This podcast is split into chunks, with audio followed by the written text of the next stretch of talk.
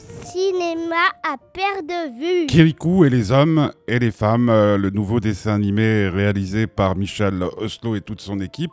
nous permet de retrouver ce personnage si sympathique, ce petit garçon qui vit en Afrique auprès des siens dans son village et qui euh, doit ben, faire, euh,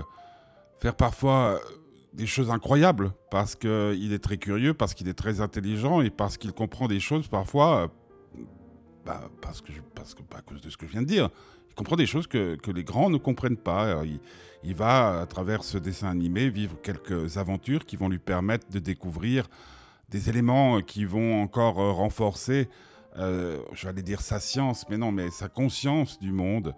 J'adore les films de Michel Oslo, même si j'avoue que parfois le rythme est un peu lent et qu'on est à des lieux du cinéma américain d'animation, puisqu'il n'y a pas d'effets spéciaux, tout cela est très léché, tout cela est très euh, parfait sur le plan graphique, mais ça fait du bien, ça fait comme une sorte de respiration dans ce monde où on nous laisse tant, tant, tant, tant, tant, tant, tant de fois